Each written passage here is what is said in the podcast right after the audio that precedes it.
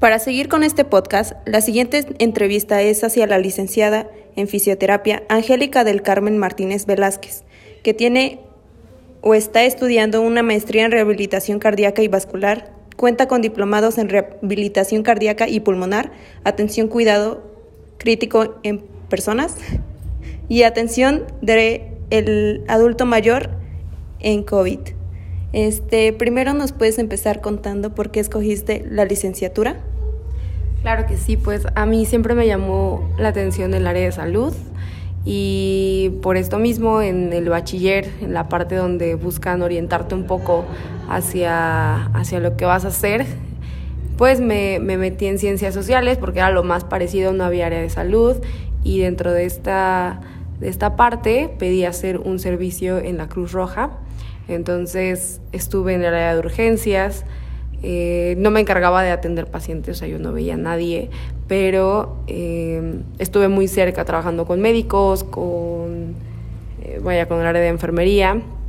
Me di cuenta que me, que me gustaba mucho esta parte, pero entendí lo demandante que era el área de medicina, entendí también lo impactante que puede ser el área de urgencia, sobre todo. Eh, y decidí que quería estudiar algo respecto al área de salud, pero no, no específicamente medicina. Entonces, exactamente, porque sí es demasiado demandante. Entonces, eh, busqué otras alternativas, vi enfermería, pero no me gustaban muchas de las tareas que hay eh, que realizar, entonces empecé a buscar fisioterapia, fui a muchas universidades privadas aquí en la ciudad de Puebla, a las a estas introducciones que tienen eh, hacia, el, hacia el área y vi que me gustaba mucho, entonces decidí presentar el examen en WAP y pues me quedé y, y, ya. Así es. ¿Qué fue de lo que te gustó de la área cardiovascular? Bueno, pues dentro de las prácticas tuve la oportunidad de estar en algunos hospitales y aunque aquí en México es un poco complicado que nos permitan el uso, la intervención y el acceso hacia estos pacientes eh, delicados. Pude estar en contacto con algunos de ellos. Tristemente me tocó en, situaciones muy precarias porque el sistema de salud en México pues no es el mejor, al menos no en el hospital en el que estaba. Y me di cuenta de que me, me gustaba muchísimo, o sea, lo disfrutaba bastante. Entonces, empecé a orientarme a, esta área, empecé a investigar, me di cuenta de que sí, tal vez no aquí en México, pero en otros países había, al menos cuando yo empecé a estudiar todavía no estaba tan desarrollado, en este momento sí ya hay fisioterapia intensiva, eh, diferentes grupos que ya están adentro de, de la unidad de cuidados intensivos en un hospital dando el servicio de fisioterapia, pero en ese momento aún no lo había y dije, bueno, pues creo que me gustaría mucho. Además, cuando tomé la, la materia de cardiopulmonar, pues creo que fue la que más disfruté, se me facilitaba eh, bastante y disfrutaba mucho esa, esa área. Entonces, al terminar la carrera, pues lo que busqué en cuanto me dieron mi título, pues fue un trabajo eh, similar y, sí pude estar en, en un área de cuidados intensivos, pude estar en área COVID, bueno, fue, fue cuando pasó todo esto de la pandemia y, lo disfruté muchísimo.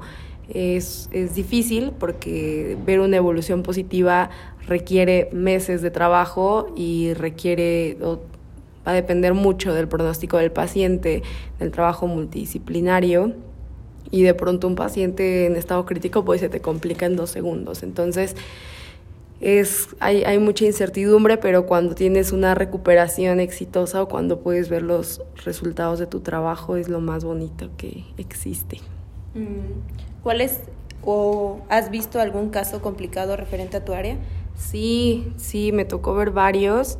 Yo creo que el más complicado fue una chica de mi edad. Eh, bueno, en ese momento yo tenía 25. Eh, y ella ingresó por COVID y se le complicó terriblemente, o sea, la chica cayó en paro más de tres veces, tuvo ECMO, estuvo intubada, no fue un caso muy, muy difícil, y, pero gracias al trabajo de, de toda la, la, unidad, pues pudo salir adelante y después de tres meses se pudo dar de alta. Eh, y fue muy bonito y esta chica es una persona muy agradecida, de hecho también pertenece al área de salud es nutrióloga clínica y pues verla fue salir adelante fue de lo más, los más hermoso, ¿no? Porque pues llegas y la ves conectada con todos los tubos que te puedes imaginar y con la sangre afuera de su cuerpo, repito, tenía ECMO, entonces pues fue muy complicado, pero al final es muy satisfactorio. También en ese lapso, pues tristemente vimos a muchos otros pacientes eh, no correr con la misma suerte y vaya, eso también es difícil. ¿Cuáles son los pacientes con los que más te enfrentas? Pues, ah, bueno, en una unidad de cuidados intensivos puede ser de cualquier tipo. O sea, el asunto es que ellos estén lo suficientemente críticos para estar ahí. Pueden ser de cualquier patología. Y ahora, ¿cuáles son tus planes a futuro en la carrera? ¿Piensas hacer otra maestría? Seguir estudiando, docente, algo así? pues la docencia me llama la atención, pero no estoy muy segura de ir por ahí. Me gusta más lo, lo clínico, lo disfruto muchísimo. Entonces, en este momento estoy terminando este máster y mi objetivo es poder realizar en el extranjero, en otro país, eh, otra maestría en la misma área y comenzar a laborar en, en algún hospital específico. En cuanto a Servicio privado es un poco más difícil, al menos la, rehabilitación pulmonar sí es un poco más factible, puedo realizarlo en un consultorio privado, pero en cuanto a la rehabilitación cardíaca es muy difícil porque necesitas contar con, una, con un equipo especializado que te pueda sacar de una situación crítica a un paciente y los pacientes cardíacos cuando reciben la rehabilitación eh, es muy común que lleguen a esos estadios, entonces no, no, es muy factible realizarlo en un consultorio privado. Entonces, eh, por ejemplo, en este momento lo que yo planeo es eh, seguir atendiendo pacientes cardíacos de fases fase 4 o fase 3 y 4, o sea que ya tenga un buen tiempo de que su evento haya sucedido, que sean pacientes ya estables, para no, no tenerlos en ningún riesgo y, y continuar igual con los privados en el área pulmonar. Este, ahorita, ¿dónde te podemos encontrar? Eh, ¿Trabajas a domicilio? ¿Tienes una clínica?